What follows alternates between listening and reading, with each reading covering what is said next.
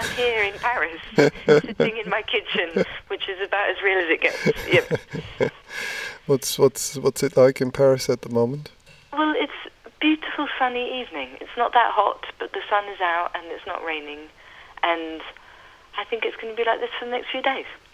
Good. Hmm. I d- actually I didn't want to ask this, but, but what's it like in Paris in general at the moment? Uh, Um, last time we talked, we had a lot of horrible situations, and uh, it's still a kind of. Uh, Oh well, to be honest, that side of Paris is kind of horrible, and I I think everybody's. I mean, lots of people have gone on holiday, like most places in Europe. Um, so the city is half empty, um, which happens every year. But there's a kind of nervous anxiety. Um, I was just saying to Jean-Philippe that I had to go somewhere this afternoon, and I got I had to take the RER, which is the overground train. Um, and we got stuck in a tunnel just before we came to Gare du Nord, which is one of the busiest stations in Paris. And they made they made an announcement. It was a pre-recorded message over the um, train intercom saying, "There's been an incident. There's been an incident." And they said it in three different languages. And then there was a strange alarm which I've never heard.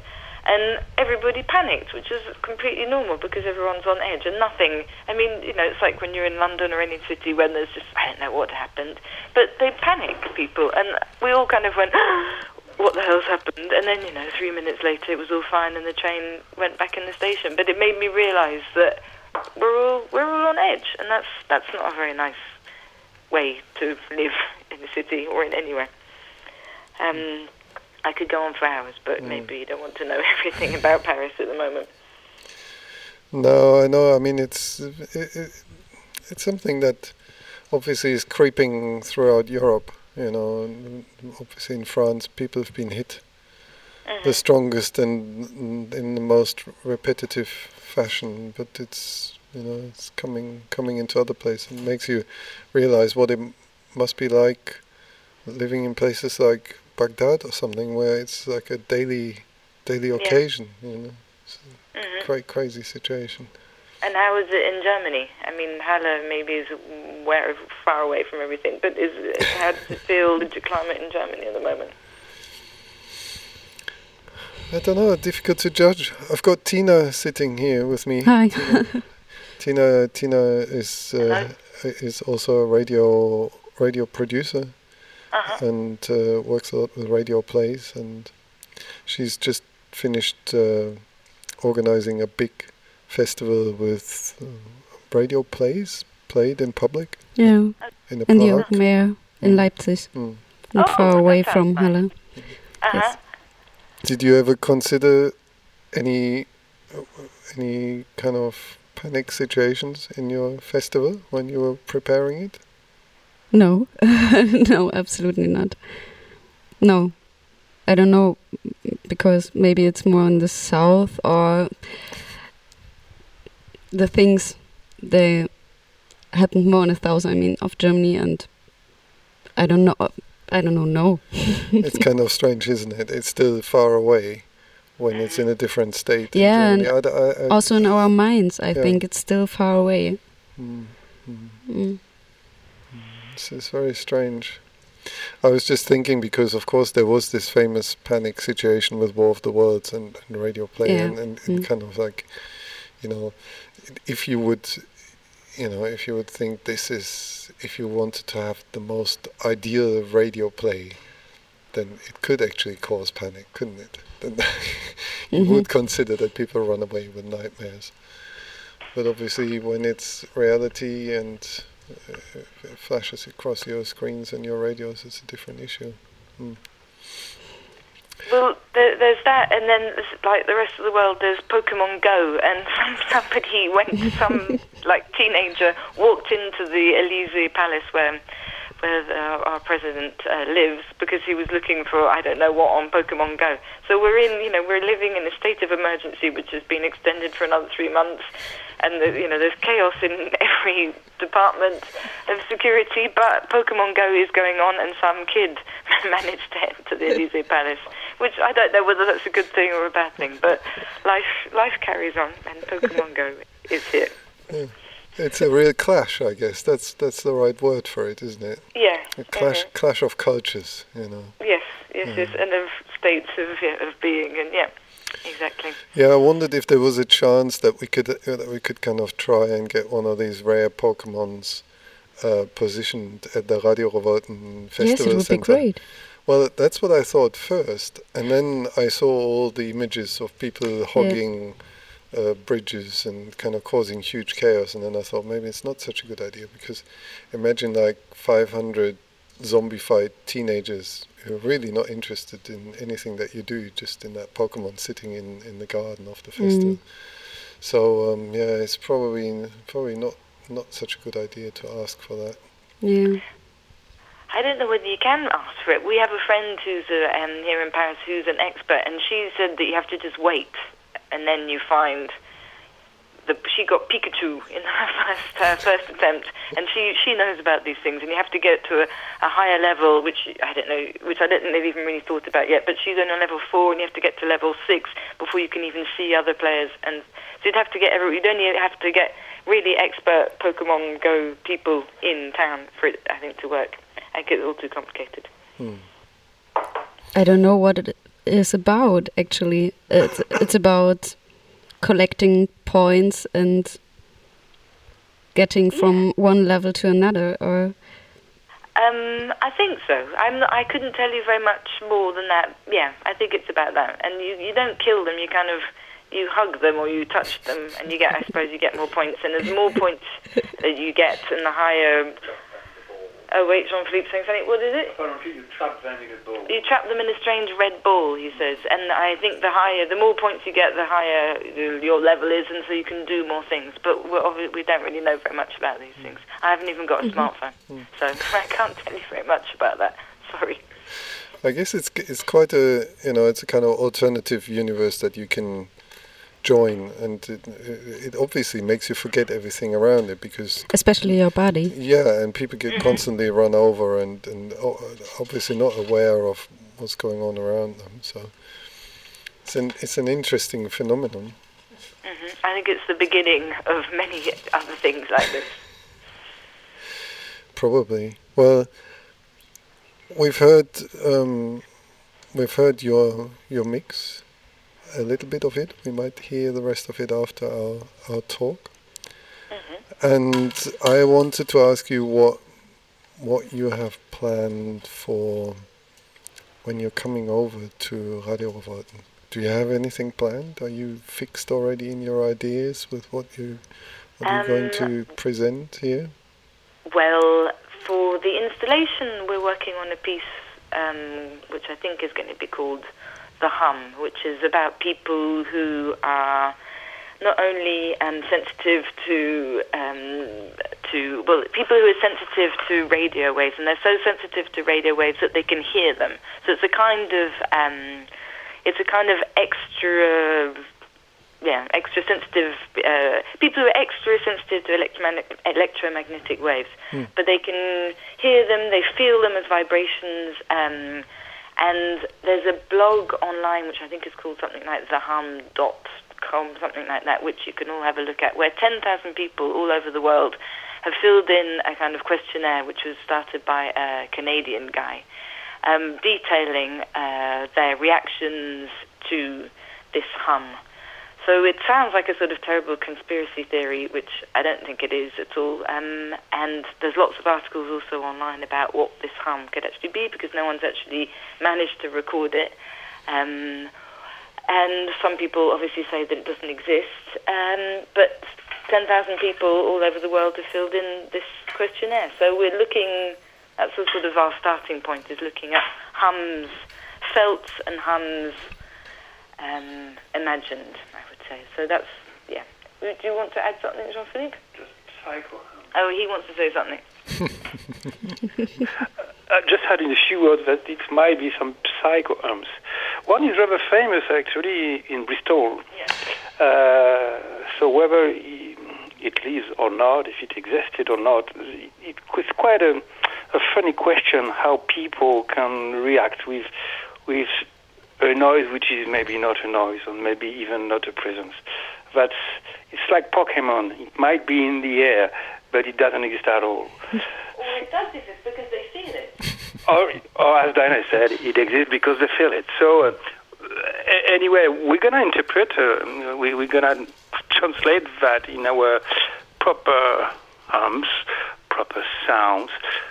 Unfortunately, we got some funny instruments that um, that are making quite uh, good hums as well, and those are rather real. So we're gonna hum together. It sounds it sounds rather beautiful. Is it going to be a hum that is going to send people to sleep, or is it going to send them crazy? Um, I don't know. We'll have to see about that. We're still working on our on our hums. Um, we shall see. I hope. I hope. I, w- I don't want to send people crazy. Um, I think. I think it'd be nice to send them to sleep. Um, but that's what we're working. And, and we also we've read all. We haven't read all ten thousand entries in this um, online form, but we're using some of the texts that people have submitted. Um, so there won't only be hums; there'll also be voices as well. So that's that's the installation part, and then I might hand you back to Jean-Philippe to talk to you about the performance. Mm, okay. Well, maybe maybe I can say something uh, about that Hey. as well. Hold on. Let, let me just explain this. This is an interesting thing because our listeners they've heard a lot about Radio Revolten, but they haven't heard about the three strands really that we have, and one that you've covered now is the installation. So there will be several exhibitions which feature installations by artists. They'll be dotted around the city. Most of them will be in the Radio Revolten Festival Center. And then, of course, we have performances. And then we have the radio. And with you two, we get all three in one because we, we drag you into everything as we do. So uh, for your performance, you'll be performing, I think, on the 3rd of October. Yep. Is that correct? Yeah? Yep, yep, yep, if you say so. I'll be there. 3rd of October, we know noticed. The performance would be about uh, not so far from humming, because um, I'm going to use uh, this um, quite simple instrument, which name is a shruti box. The shruti box is, consists in a sort of uh, harmonium, an Indian harmonium, but with no keyboards, just the um, the uh, constant uh, rumble and the constant drone that you can do with it. Uh, so the reeds of the shruti box are in action, and you can tune them in a certain manner. And um, they're gonna these these instruments are gonna support a collection of loop and samples that have been uh, collected those last few years for um, audio on visual project, which name is Tag Audio Loops. But Tag Loop have never been uh, a performance in itself. So from the, these previous materials, the basic loops that are uh, sort of four bar, eight bar uh, um, loops made from and collected from different folklore, from pop music, country music, uh, uh, musicals, and so on. Um I've noticed that uh, when it those those melodies sometimes or those tunes are interacting with the drones committed by those shruti loops, that creates something rather well, rather strange, rather odd in a way, and uh, full of harmonic or disharmonic. It depends the way I, I want to treat it. So uh, the performance that I will explore and experiment for the very first time uh, in Germany for Radio Revolten in Halle are going to be focused uh, around that. Hmm. And Dinah is going to sing or dance? I think she's going to dance, you know. She's a really, really good dancer. I don't know if she's a really, really good singer yet, but um, you might be right. Dinah, will you dance or will you sing? I'm a yeah, dance definitely, definitely, no doubt about it. You've committed to it now. It, Yes. Radio Corax yes. doesn't forget anything. Actually, there is people typing in the background, typing it into your contract as we speak. Ah. well, I've never danced on the radio, so I think it, I think it's a good idea. It's always the first for everything. As long as someone describes my moves, then I don't mind. Well, it'll be there'll be an audience for the performance as well, Ah, of course. okay. Yeah. well, maybe the audience could describe my moves as, as I do them. Hmm, Uh, yep. And how many people are you speaking to uh, today, or have you spoken to already? Um, Three? no, Okay. more. I think you are number six and seven, maybe Yes. something like this. Yeah, yeah. It's, it's been quite quite a few people, and it's it's really nice, and uh, so it's such a diverse crowd, and also And we we we have asked all of them what is their um, definition of radio art. And now I'm curious because we have spoken about installations, performances, uh, sound, and body, and um, also the crowd who is involved in your um, work. Um, is is there a a definition for you? What is radio art? What is art in the radio? Um, oh dear, does everybody groan when you ask this Yes. question? Yes. Uh, okay, so we'll groan a little bit. Um, um, um, um, um, what can I say to this question? I never, to be honest, I never know what to say to this question. You are not the first person to ask it. Um, I will just say to Jean-Philippe, what is our definition of radio art? And he's laughing. He's laughing. Uh, that's an um, answer. He's, he's, yes, he's laughing. Um, I think, uh, I hope everybody else hasn't said exactly the same thing, but I think I would like to quote Ed from Resonance in this instance and say that radio, I, I will say it perhaps in softer, is whatever it, we decide it will be in this particular instance. Jean Philippe's going to add something. It, it might be the exactly same definition of the hum, actually, and maybe we should think about that.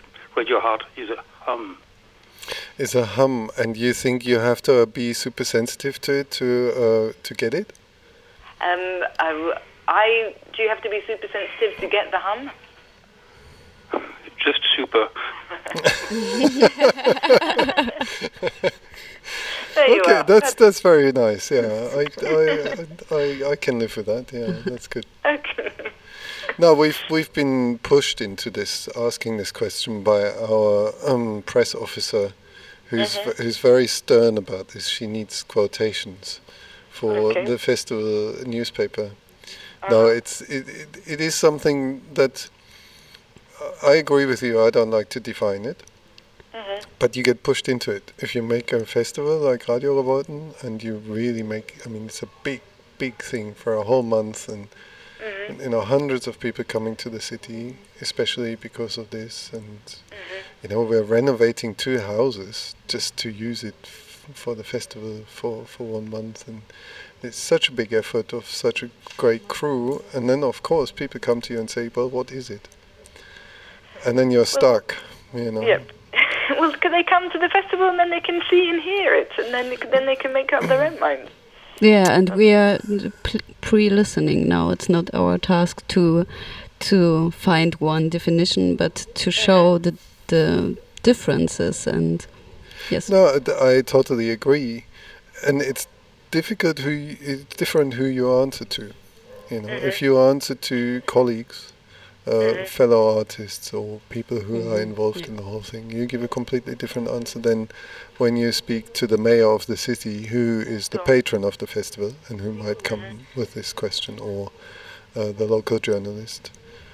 Um, and I think, in a way, the festival is also an answer, a possible mm-hmm. answer, because Yeah. it's a, it's a collection. It's a collection mm-hmm. of many Yes. different pieces, and all these pieces they are not being made w- with the question what is radio art, but they're mm-hmm. being made with this yeah this idea, this geist of radio in it somehow, Yeah. and uh, so we'll see what comes out.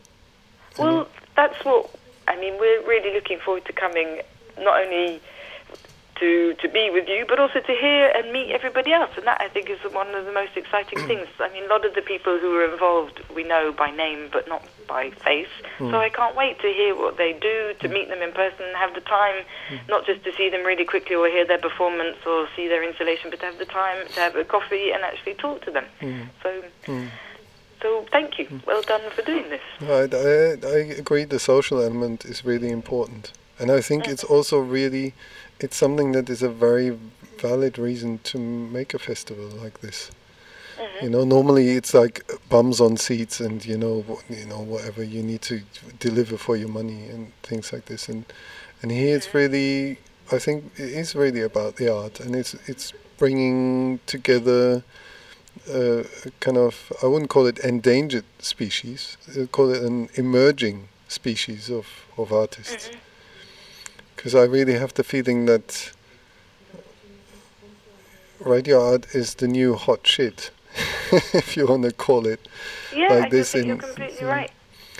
Um, I don't know if it if that happens to you, but I come across lots of things in the art world where suddenly people prick up their ears and say, "What is this thing? We want some of this," you know, and they're confused, and so we can give them a lot of answers at Radio Revolten. And I would perhaps just add to that is that um, in my brief experience of the art world, whatever that might be, I don't think that there's such. Um, I don't think there's the same feeling of camaraderie and of of a family. I do think that we're part of a radio family, and I don't think you find. I don't think there's quite the same because there's no. Um, there's no money to be earned, or no one's looking to become a superstar. Hmm. Um, and I think in the art world, it's so competitive, and hmm. well, uh, for all, so many reasons, that there is a lot of jealousy and competition, which I don't think you find in hmm. the radio art world, which is, I think, so wonderful and another another brilliant thing. Yeah, I couldn't couldn't agree more. It's it's also something to do maybe with the medium of radio because it really supports sharing, and mm-hmm. and this this kind of way of like just today where we said okay, we're not going to just do our own thing for these 38 hours, but we're also going to take an hour from this radio station because they're doing great stuff, and we pick up another hour live from that radio station, and we we and everybody's happy with this. It's not like no, this is our thing. You can't relay it, but everybody's happy that there is another connection to a different country and to a different listenership and to a different audience and, mm-hmm. and you know and we we can talk English here now and, and people are still you know interested in what comes out here in Halle. So Dinah, Yes. one last wish. What what what do you want to find when you come to Halle? Um, all of you. Um, well, um, um, I will pass Jean-Philippe on to the and ask him the question while I think of if I can think of another answer. What do we want to find when we come to Halle? Well, we want, we want to find Halle first. We've never we've never heard about Halle b- before you introduced this town to us. Uh, uh, on find probably all the camaraderie, the uh, sort of gathering we're expecting for something quite warm. Maybe even speak about radio art, for example, sharing a beer or a couple of beer, uh, and so on and so on and so on. So quite a lot of things actually. We are expecting a lot. Oh dear. Yes. No, we we'll we'll we'll make it happen, and I'm really glad that you're staying staying for Yes, such a I'm long sure time. That's lovely.